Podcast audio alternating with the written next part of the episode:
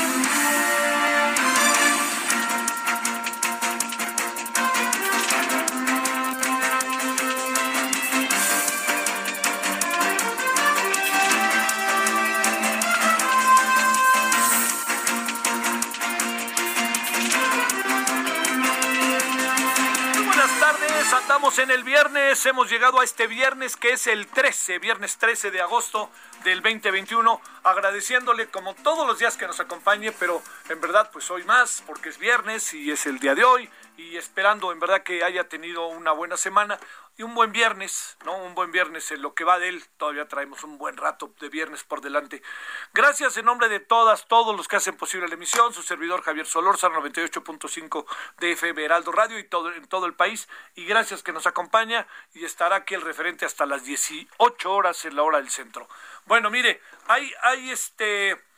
Eh, hay, como dos o tres temas que van a, que, bueno, la semana que entra van a detonar de manera muy intensa. Ya detonaron desde hoy. El más, el que está más en la mesa es el regreso a clase. Eh, eh, recuerde algo relevante respecto al regreso a clase. Es un asunto en que usted decide con sus hijos, ¿no? Niños, niñas, si escuchan noticieros de radio, ustedes lo deciden con sus papás. Así de fácil. Bueno, esto que le digo es mucho, muy importante por diferentes razones. Porque es eh, fundamental que uno se sienta seguro, ¿no? Ahora, hoy el presidente dijo algo que me llamó la atención. Dice hay que correr riesgos. Pero yo diría hay de riesgos a riesgos. O sea, para el presidente decir este a veces se van se deben correr riesgos es fácil plantearlo y no lo digo en menosprecio de lo que dice el presidente sino para plantearlo porque él tiene una dinámica que a lo mejor no es tan precisa de la dinámica de millones de familias ¿no? Entonces, eh, digamos, eh, su hijo que lamentablemente le dio coronavirus, pero ya salió, a él, hasta donde entiendo, creo que su mujer afortunadamente no le ha dado, pero a lo que voy al final de cuentas es, piense usted en la dinámica bajo la cual se ha vivido durante mucho tiempo en muchas familias la necesidad que hay de, de salir, que hay la necesidad que hay de que este eh, de que ya de una vez por todas este pues se pueda eh, de una vez por todas se pueda ya regresar a clase, pero no se puede regresar como se está regresando. Así no no se puede tan fácilmente. Hay un conjunto de condicionantes y esos condicionantes son los que hay que son los que hay que revisar. ¿Qué quiero decir con eso? Hay que atender si estos condicionantes están siendo tomados en cuenta. Afortunadamente ya cambiaron el, el, este, eh, el cuestionario, era un cuestionario, me parece que, que dejaba eh, muy eh, como una responsabilidad mayúscula a los padres de familia con todas las cosas que suceden. Eso no lo perdamos de vista. Hay cosas que, que digamos, ayer lo decíamos y lo hemos platicado con muchos especialistas, doctores y doctores de primera línea, de gente que ha atendido a los eh, a las personas contagiadas, personas que están que lamentablemente han fallecido, pero se lo planteo de esta manera. Eh, la, la, la forma en que eh, estamos hoy eh, viendo los contagios no necesariamente se pueden detectar en lo inmediato. ¿Qué quiero decir?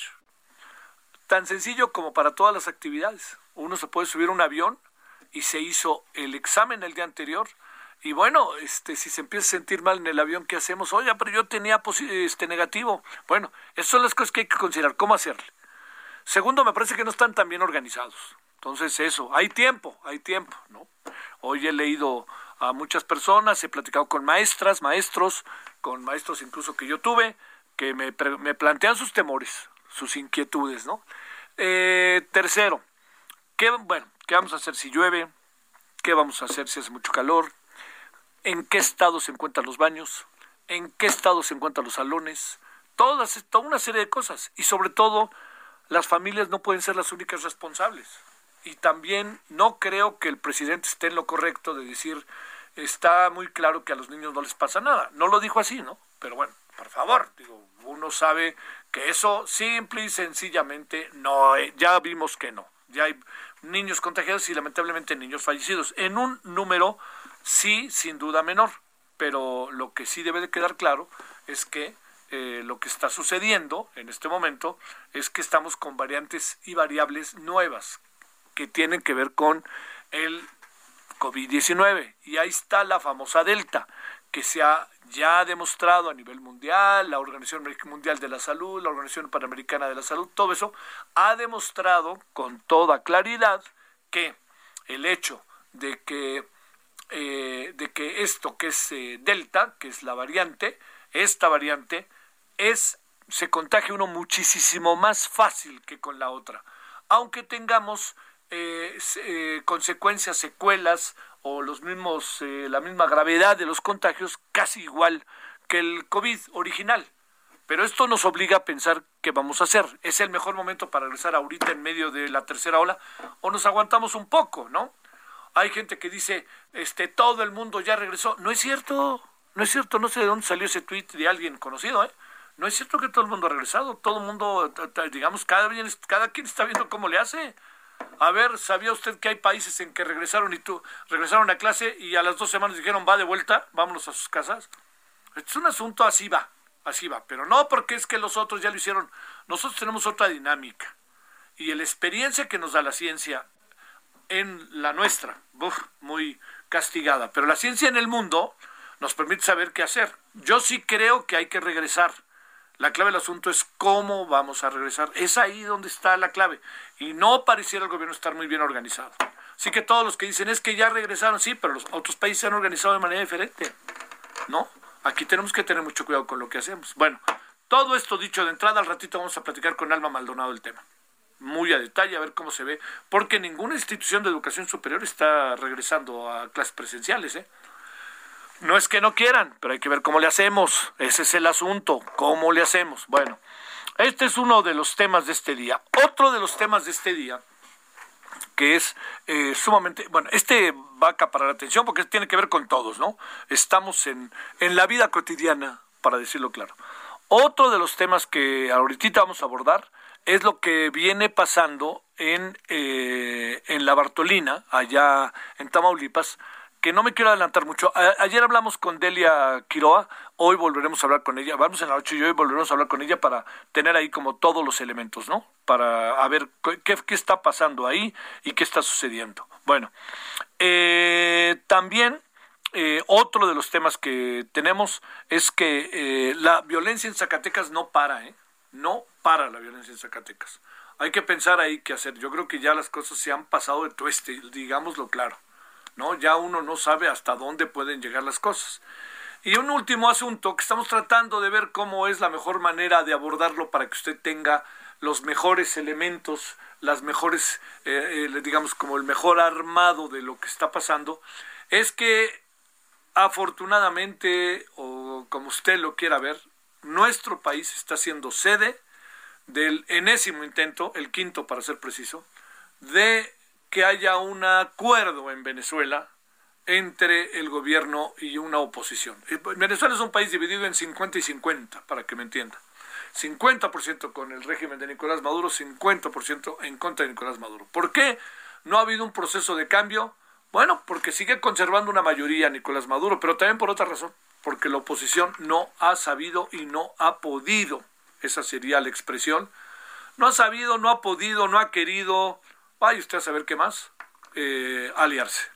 Entonces llegan a una elección y pues voy derecho, ¿no? El señor Nicolás Maduro y su y su este su partido. Pero cuando entra la oposición uno dice, bueno, es que estos tienen 20, estos 25, estos 15, pues ¿por qué no se suman? Y a ver qué es lo que sucede.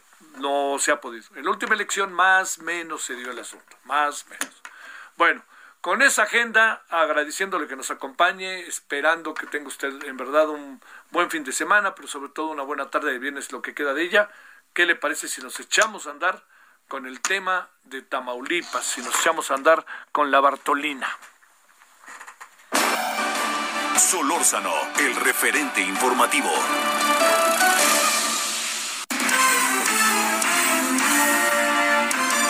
Esperamos sus comentarios y opiniones en Twitter. Arroba Javier Solórzano. Arroba Javier Solórzano.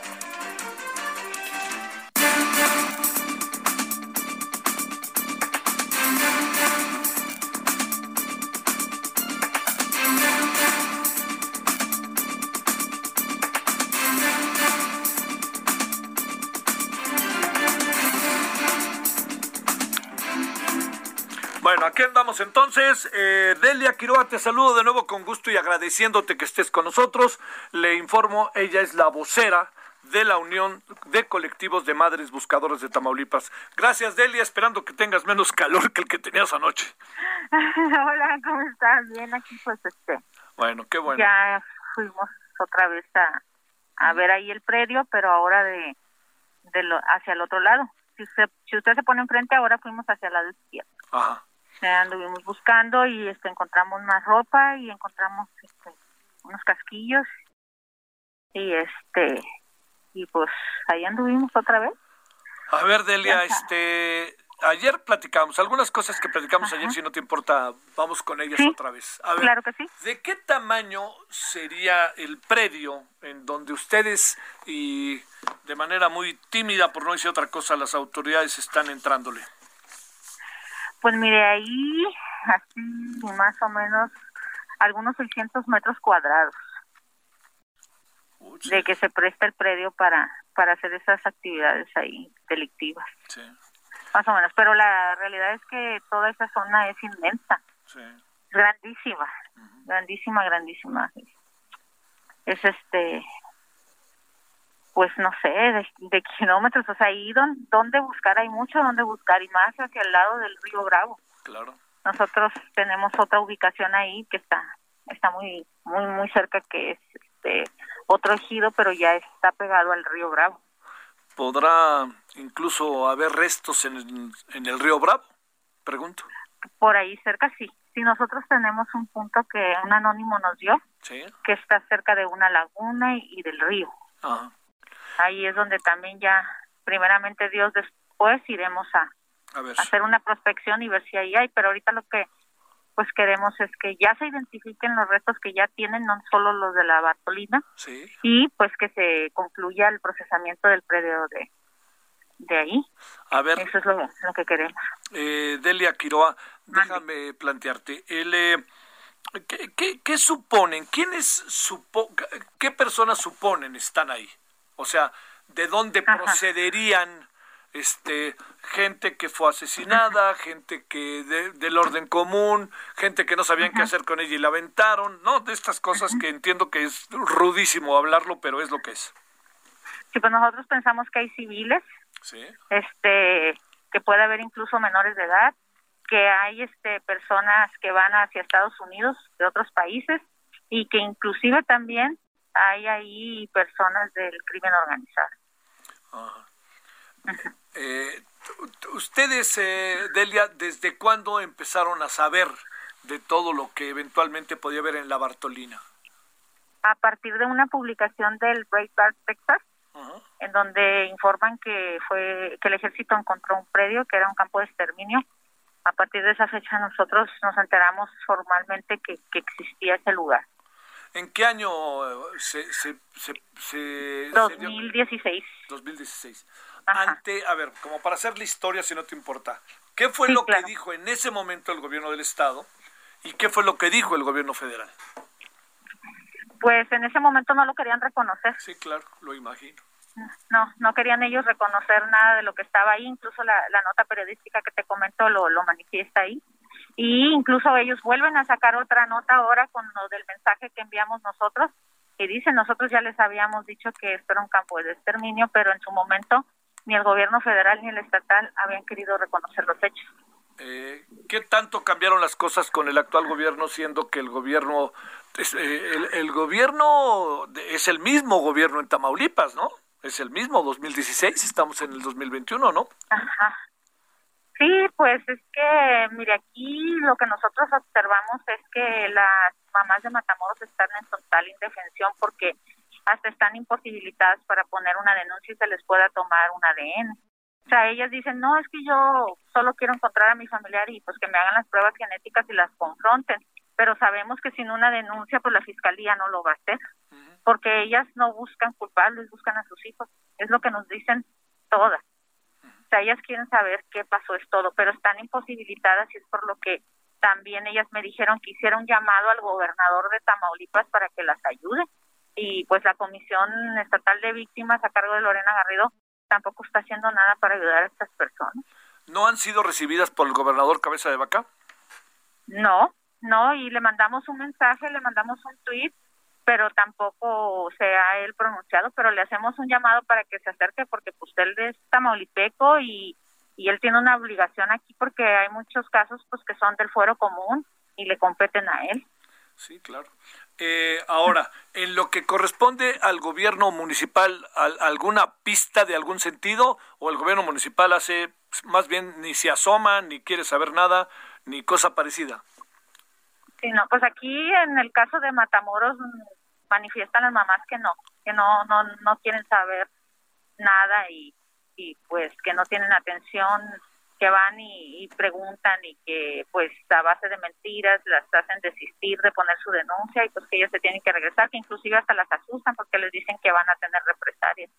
Y pues en Reynosa también era pues o es lo mismo, pero el martes fue verdad, el martes este se logró que las mamás de Reynosa, algunas de las que están con nosotros estaban pidiendo un mural, un lugar en donde poner permanentemente las fotos de sus desaparecidos y, ya les dieron permiso de ponerlas en el lateral del puente de, la muerte, en lo que les hacen un antimonumento o algo así para que ellas puedan este, tener las fotos ahí de los desaparecidos. Lograron, se logró eso el martes.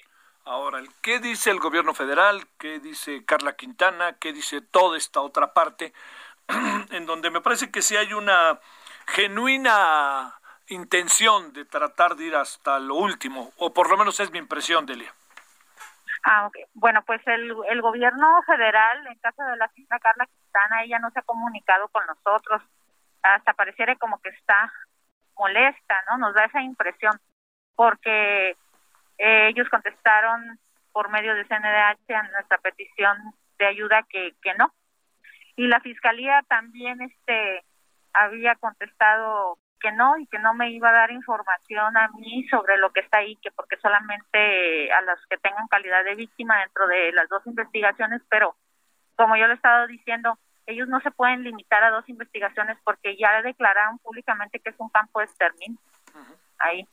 O sea, tienen que ser ellos más inclusivos con las víctimas y que cualquier persona que tenga un desaparecido pueda acudir y ver lo que está sucediendo ahí, porque no sabemos, no sabemos quiénes son. Y pues en, pie y, una exigencia eh, fuerte y formal en que se identifiquen, o sea que no nada más los saquen y los vayan y los vuelvan a guardar, que los identifiquen y los que ya tienen empiecen a ser identificados. No, aquí te prometo que el lunes hablaremos con Carla Quintana y le plantearemos directamente esto que, que tú nos dices. Mira, a lo mejor ella está molesta con nosotros, pero yo, yo le voy a contar algo de que este nosotros teníamos un comisionado de búsqueda que fue el, maestro Roberto Cabrera. Él nos hacía reuniones de trabajo, nos juntaba todas, pero pues ya eso se manejó algo político, él se fue y proponen a Carla Quintana. Cuando ella la estaban proponiendo, nosotros nos hicieron, o sea, nos pidieron que si queríamos apoyarla firmáramos unos formatos como colectivo, que ella iba a estar pendiente de nosotros y todo eso. Y nosotros firmamos y la apoyamos para que ella quedara en ese puesto. Pero ella andaba coqueteando con la Secretaría General de la ONU y pues eso a nosotros nos pareció una ofensa porque la verdad es de que le dimos todo el apoyo y ni siquiera ella avisó, ya para cuando menos vimos ya estaba en una lista. O sea, ni siquiera dijo, ¿saben qué?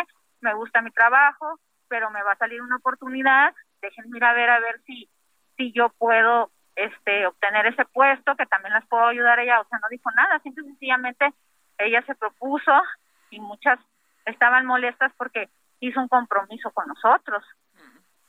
¿Cuántas? Entonces, eh, a, lo mejor eso no lo entiende ella.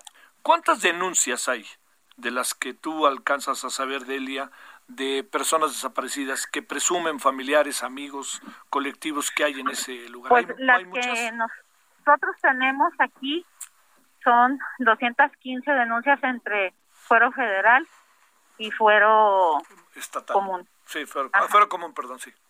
Sí. Este es, es un número eh, que digamos es, es la gente que da la cara. Ya hay mucha gente que a lo mejor ni sabe que sus familiares han muerto y supone que están en Estados Unidos o que algún día se comunicarán, como luego suele pasar, ¿verdad? Así es, y mira, y aquí en Matamoros pudimos darnos cuenta de algo de que eh, de cada siete eh, mamás que tienen un desaparecido, cinco no tienen denuncia por miedo, porque ellas se quedan aquí y tienen miedo a ir a denunciar a la fiscalía porque pues, confían en las autoridades. Eh, ¿La delincuencia organizada se mueve a sus anchas todavía en la zona? Sí, a nosotros nos comentan ellas que sí. Que sí, que pues pues no es seguro, pues porque si las llegan a ver a ellas que andan moviéndole y, y pues a, alguno de ellos pues no, no le conviene o no quiere, pues ellas pueden tener represalias por eso. Anoche nos decías de la importancia que tenía que hubiera un cerco, que pudieran una red, toda una serie de cosas. No ha pasado nada de ayer a hoy. Ya no digo que las instalen, sino más bien en el sentido de que les hagan caso. Eh, perdón, no te escuché. Sí, digo, ya no digo que instalen esas redes y todo lo que usted hacía referencia anoche con nosotros, sino más bien te pregunto, ¿les han hecho caso? ¿Les dicen que en poco tiempo lo van a hacer? ¿O no hay, ahora sí, para decirlo claro, no hay reacción al respecto?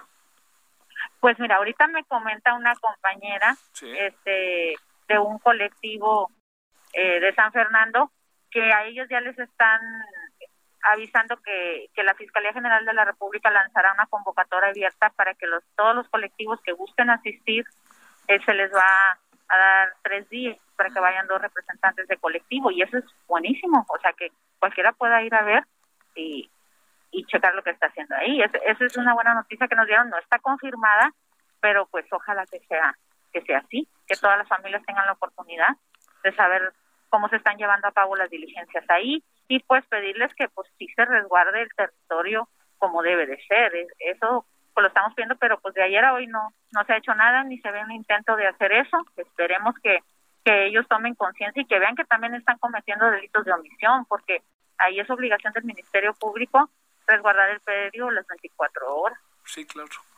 Bueno, ¿cuál es el siguiente momento en el cual, para cerrar, Delia, tendríamos que estar atentos a lo que pase?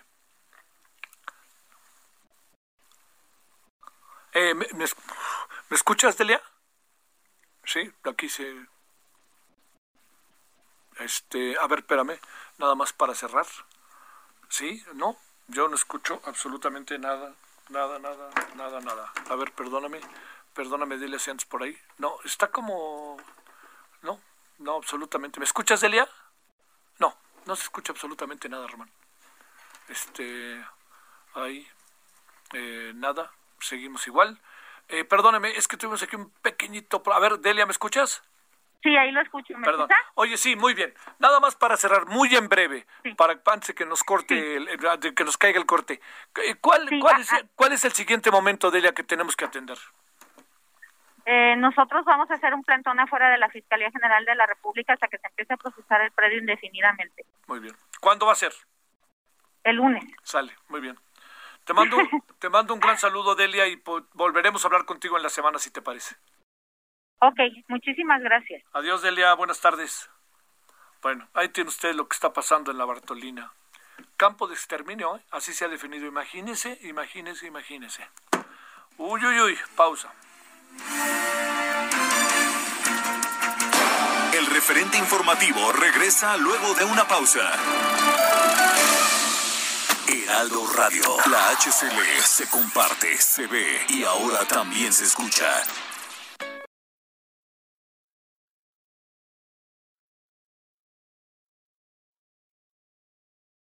Heraldo Radio 98.5 FM, una estación de Heraldo Media Group, transmitiendo desde Avenida Insurgente Sur 1271, Torre Carrachi, con 100.000 watts de potencia radiada.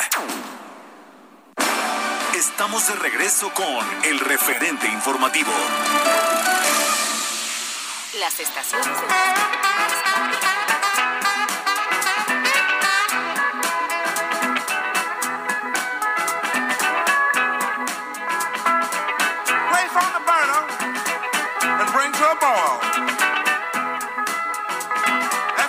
it. That's it right there.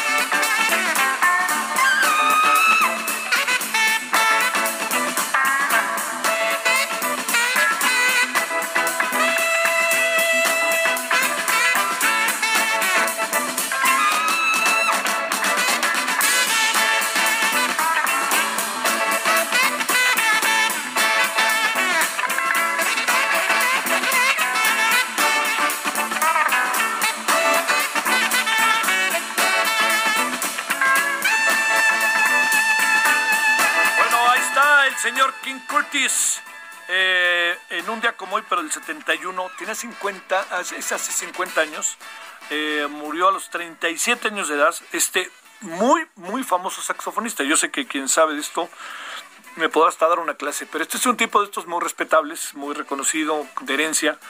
Eh, Memphis Soul Stew es lo que estamos escuchando y es King Curtis. Nos acordamos de él, de este saxofonista estadounidense. Gócelo un poquito de viernes, ¿no? suena bien como para un bar, ¿no? Ahí estar escuchando música con los cuais, con los cuates, ¿no? Un poco tomándose un algo de paz, ¿no? Ya un tequila, una chela, vaya usted a saber. Bueno, este, otra vez ahí hiciste algo con la música, ya la dejé de escuchar. Ya no, ya, es que hay gente que se acerca a ciertas zonas y es de mal agüero, qué bárbaro. Dejamos de escuchar la música. Bueno, Estamos de vuelta, 17.32 en la hora del centro. Solórzano, el referente informativo. Las estaciones de búsqueda, rescate y vigilancia marítima trabajan todos los días del año. Cuentan con una flota moderna, tecnología de punta y personal especializado. Que vigila los mares y costas del país con honor, deber, lealtad y patriotismo, dan todo por la vida. En caso de peligro, llama al 800 Marina 1. Una armada que nació para servir a México. Secretaría de Marina. Gobierno de México.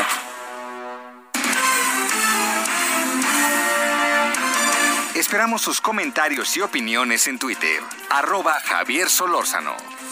Arroba Javier Solórzano.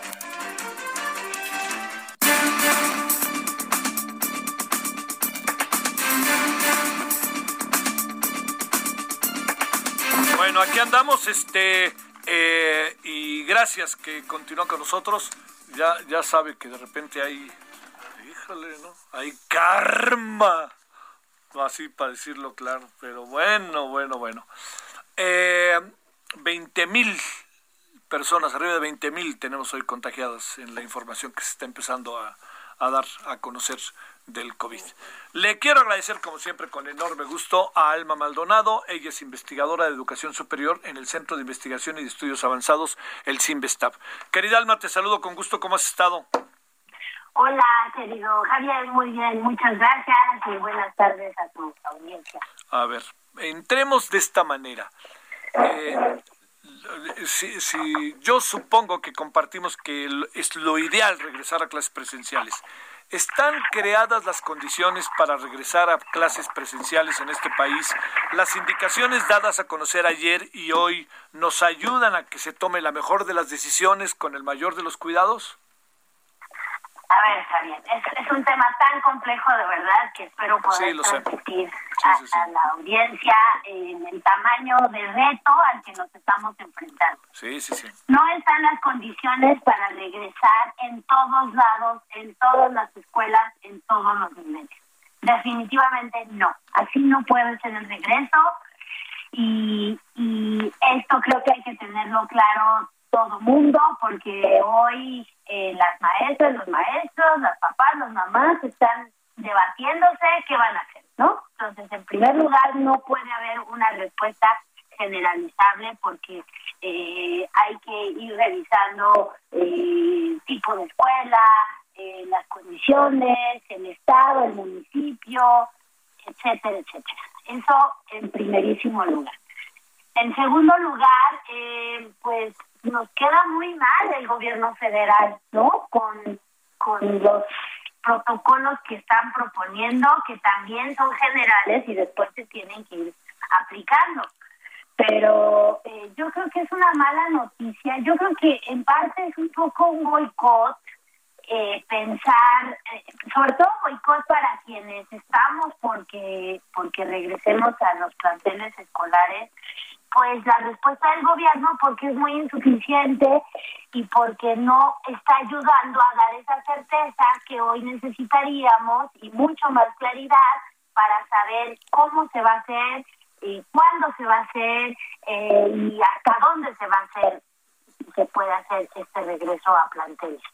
Entonces, eh, yo es lo que primeramente respondería a tus cuestionamientos. A ver, hoy el presidente dice de manera abierta que son los conservadores, etcétera, los que no quieren que se regrese. Eh, a ver, ¿cómo, ¿cómo, interpretar esto? Porque me parece, no, no, no, sé, no sé si este discurso tan efectivo que le da al presidente en esta ocasión realmente sea tan, tan efectivo o tan cierto. A ver, eh, se coloca este asunto como de bandos políticos. ¿Qué alcanzas a ver? No, pues muy lamentable poner el debate en el terreno político no nos va a ayudar tampoco, ¿no? Yo creo que hoy es genuina la preocupación de las familias sobre la eh, el bienestar de, de, las niñas, de los niños y de los jóvenes. Entonces, no, si lo politizamos, yo creo que es otro de los errores en los que vamos a caer. Entonces me parece que no va por ahí, no no nos ayuda a nadie, ¿no? Yo creo que aquí estamos hablando de gente preocupada y, que quisiera más información, más datos, más protocolos. Eh, eh, yo soy editora de un blog de educación, de, de, Nexos, y sacamos un texto muy concretito de 30 pasos que eh, que Andreu Comas y Rafael Bojalil eh, prepararon. Y creo, la verdad, Javier, con toda honestidad, que son pasos mucho más concretos y claros para el regreso que lo que nos ofreció la secretaria este lunes. Y ahí es donde donde han fallado nos han fallado a la sociedad le han fallado a la gente que quiere eh, que haya un regreso a planteles le han fallado a los profesores y a las maestras y a los directores que también están pensando qué van a hacer. Entonces, yo creo que el debate tendríamos que pararnos muy por encima del tema político, sino más bien decir qué sí se puede hacer, hasta dónde. Y, y la verdad es que estaríamos esperando no solo mejores respuestas, de protocolo de las autoridades, sino también eh, una respuesta contundente en materia de presupuesto y de apoyo y de todo lo que se va a necesitar para hacer un regreso eh, seguro. El presidente hoy mencionó, para cerrar esta parte de lo que dice el presidente, mencionó que hay que correr riesgos. Esta parte, ¿cómo la ves? Que suena interesante como discurso, ¿eh? Pues hay que correr riesgos, pero a ver, ¿qué piensas de ese discurso en esta circunstancia? Bueno, que cuando estamos hablando de niñas y niños y jóvenes, este, todas las familias tienen que ser muy cuidadosas con los riesgos, ¿no? E, es un discurso complicado también porque estamos hablando de la salud de los más jóvenes y de los más pequeños y de los más vulnerables y por eso mismo eh, se necesita mucho más responsabilidad porque cuando el gobierno hoy hay un tweet eh, del gobierno federal que dice que los niños no se contagian no, que nos digan que no transmiten o que nos digan eh, que no se pueden enfermar de COVID.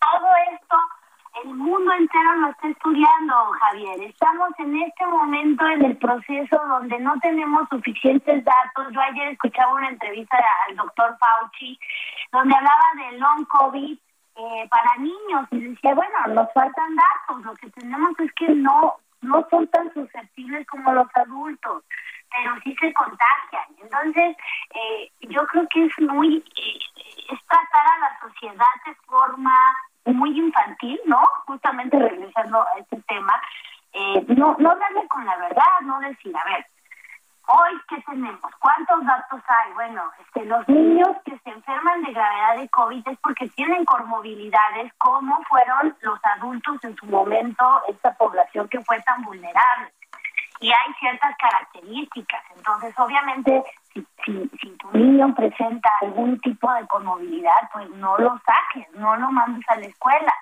Eh, se contagian, sí, en general, de forma muy leve en comparación con los adultos mayores, ¿no?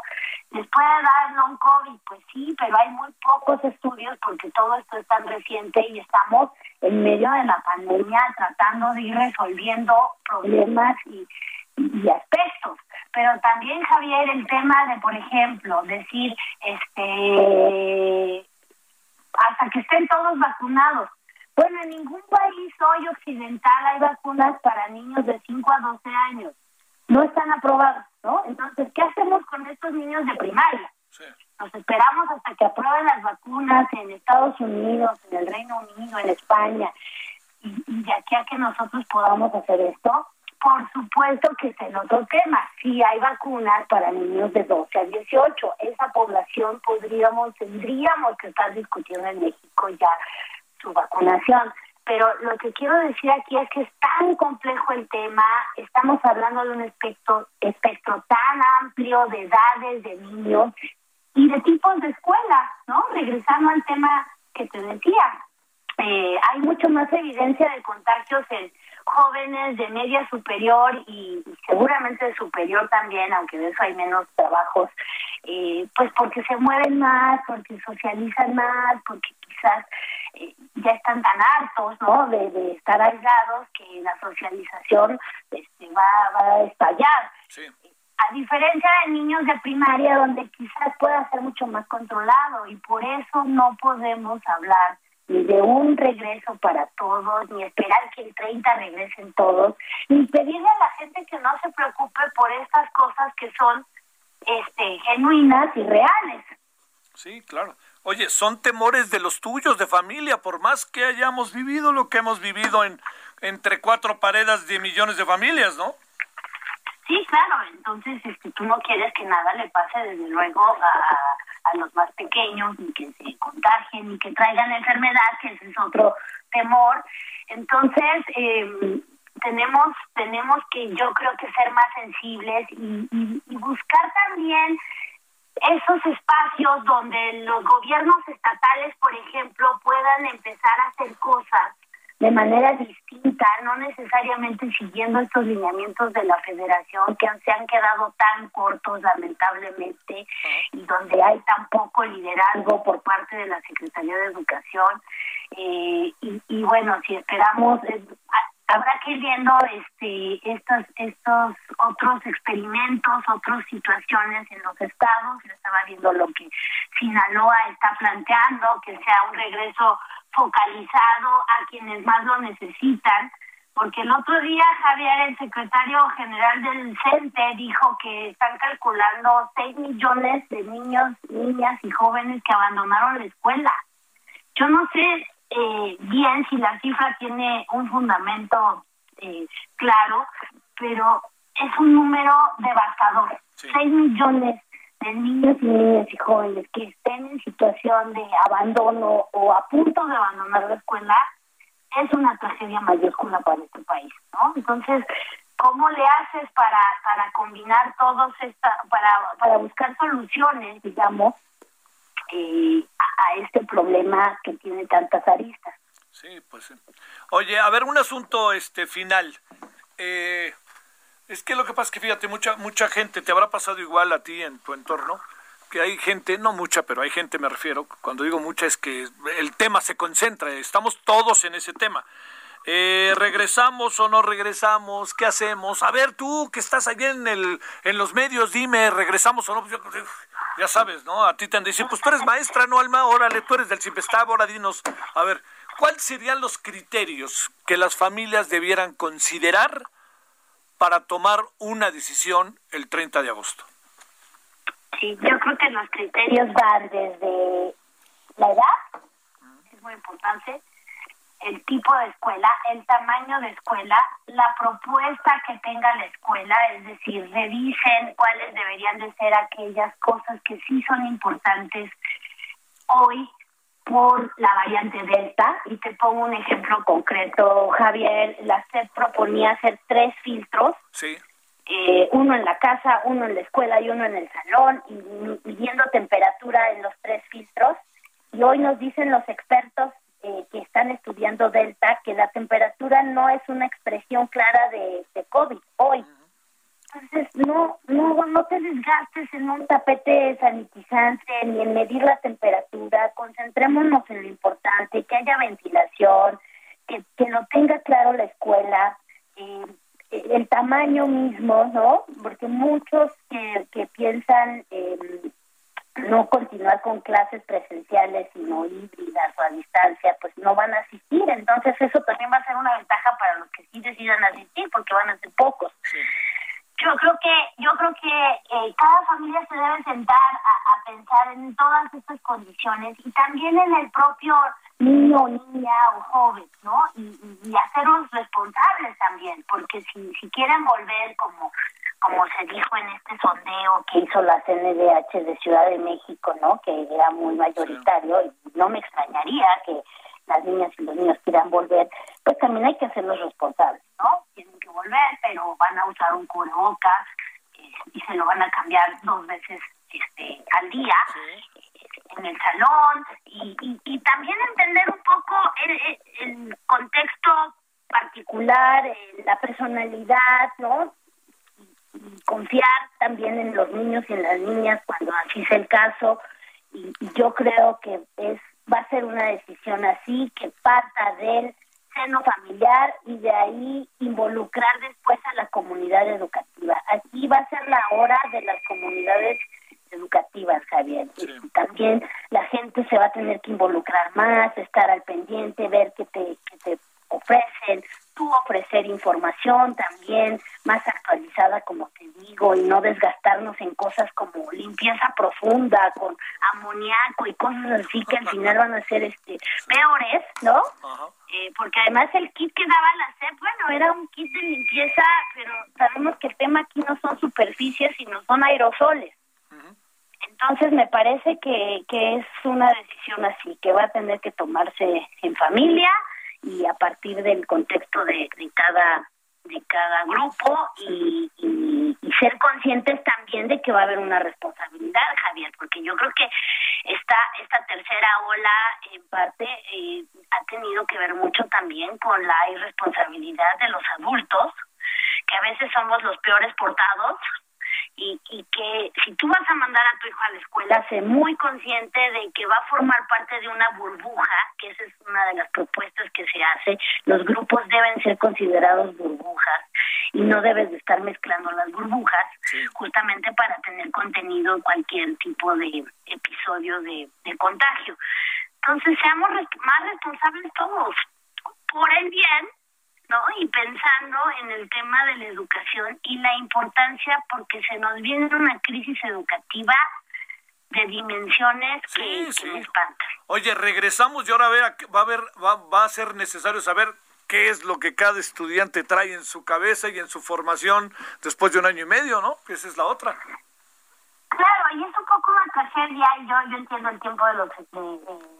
el problema de los espacios en los medios, Javier, pero no llegamos a discutir nunca el tema de fondo de aquí que tendría que ser eh, estrategias de aprendizaje, eh, cosas, están discutiendo la escuela en sí, cómo va a cambiar la escuela. O sea, yo te quiero decir que ponerte en los zapatos de los maestros que van a tener que tener eh, un grupo partido en tres, ¿no? Donde tengas unos alumnos que sí van a estar presenciales, otros que vayan y vengan dos días y otros que nunca van a presentarse.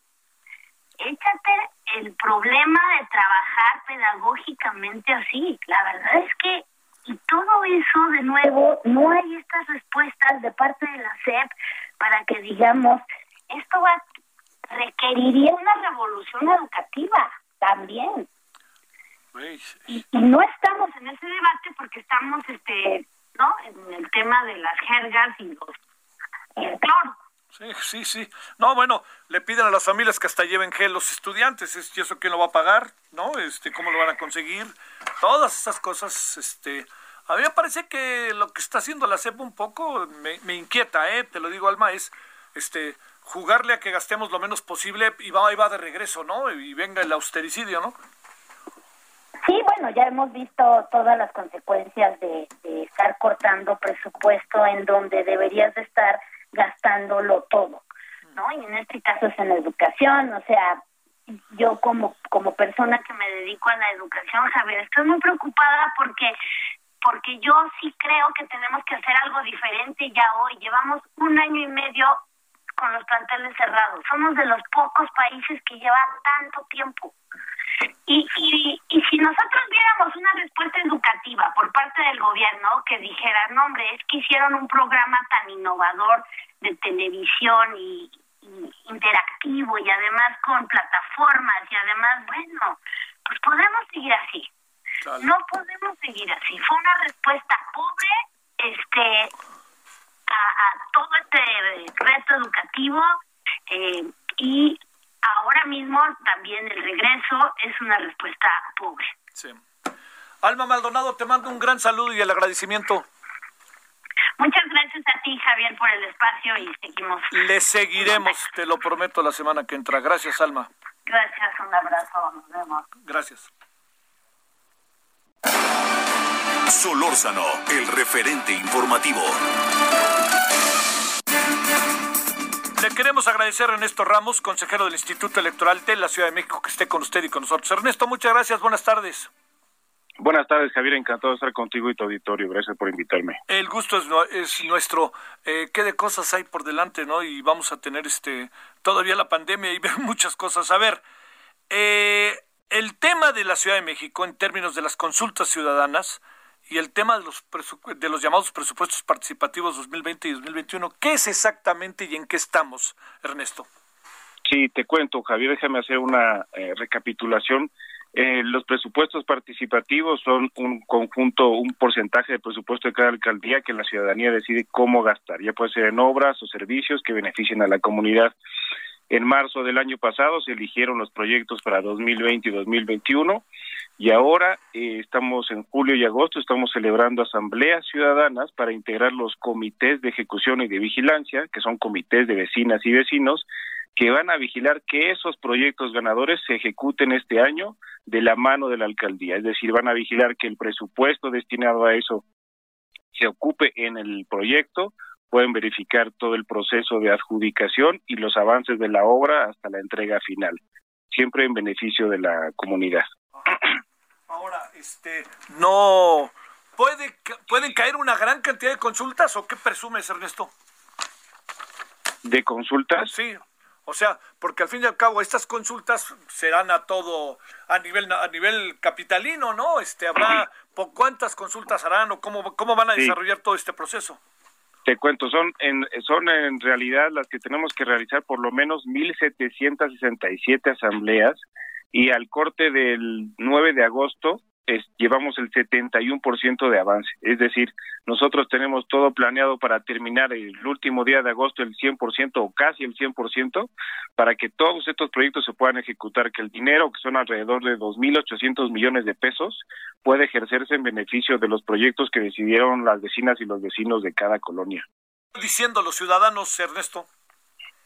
Perdóname. ¿Qué van diciendo los ciudadanos?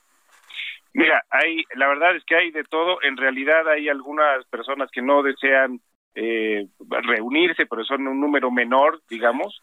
Pero la mayoría están entusiasmados con los proyectos, están entusiasmados con, con hacer este trabajo de seguimiento. Es un nuevo modelo a partir de la reforma de la Ley de Participación de 2019 y en donde ahora los eh, ciudadanos están involucrándose más directamente con la vigilancia eh, sobre las alcaldías, en el ejercicio de los recursos que hagan las alcaldías.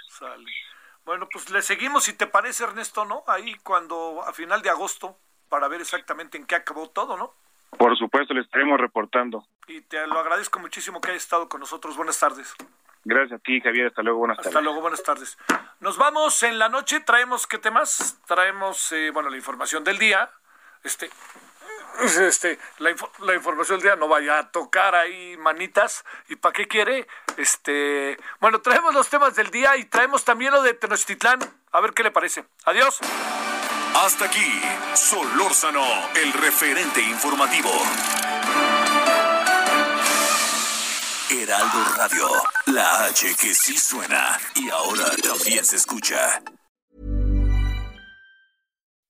When you make decisions for your company, you look for the no-brainers. If you have a lot of mailing to do, stamps.com is the ultimate no-brainer. Use the stamps.com mobile app to mail everything you need to keep your business running with up to 89% off USPS and UPS. Make the same no-brainer decision as over 1 million other businesses with stamps.com. Use code PROGRAM for a special offer. That's stamps.com, code PROGRAM.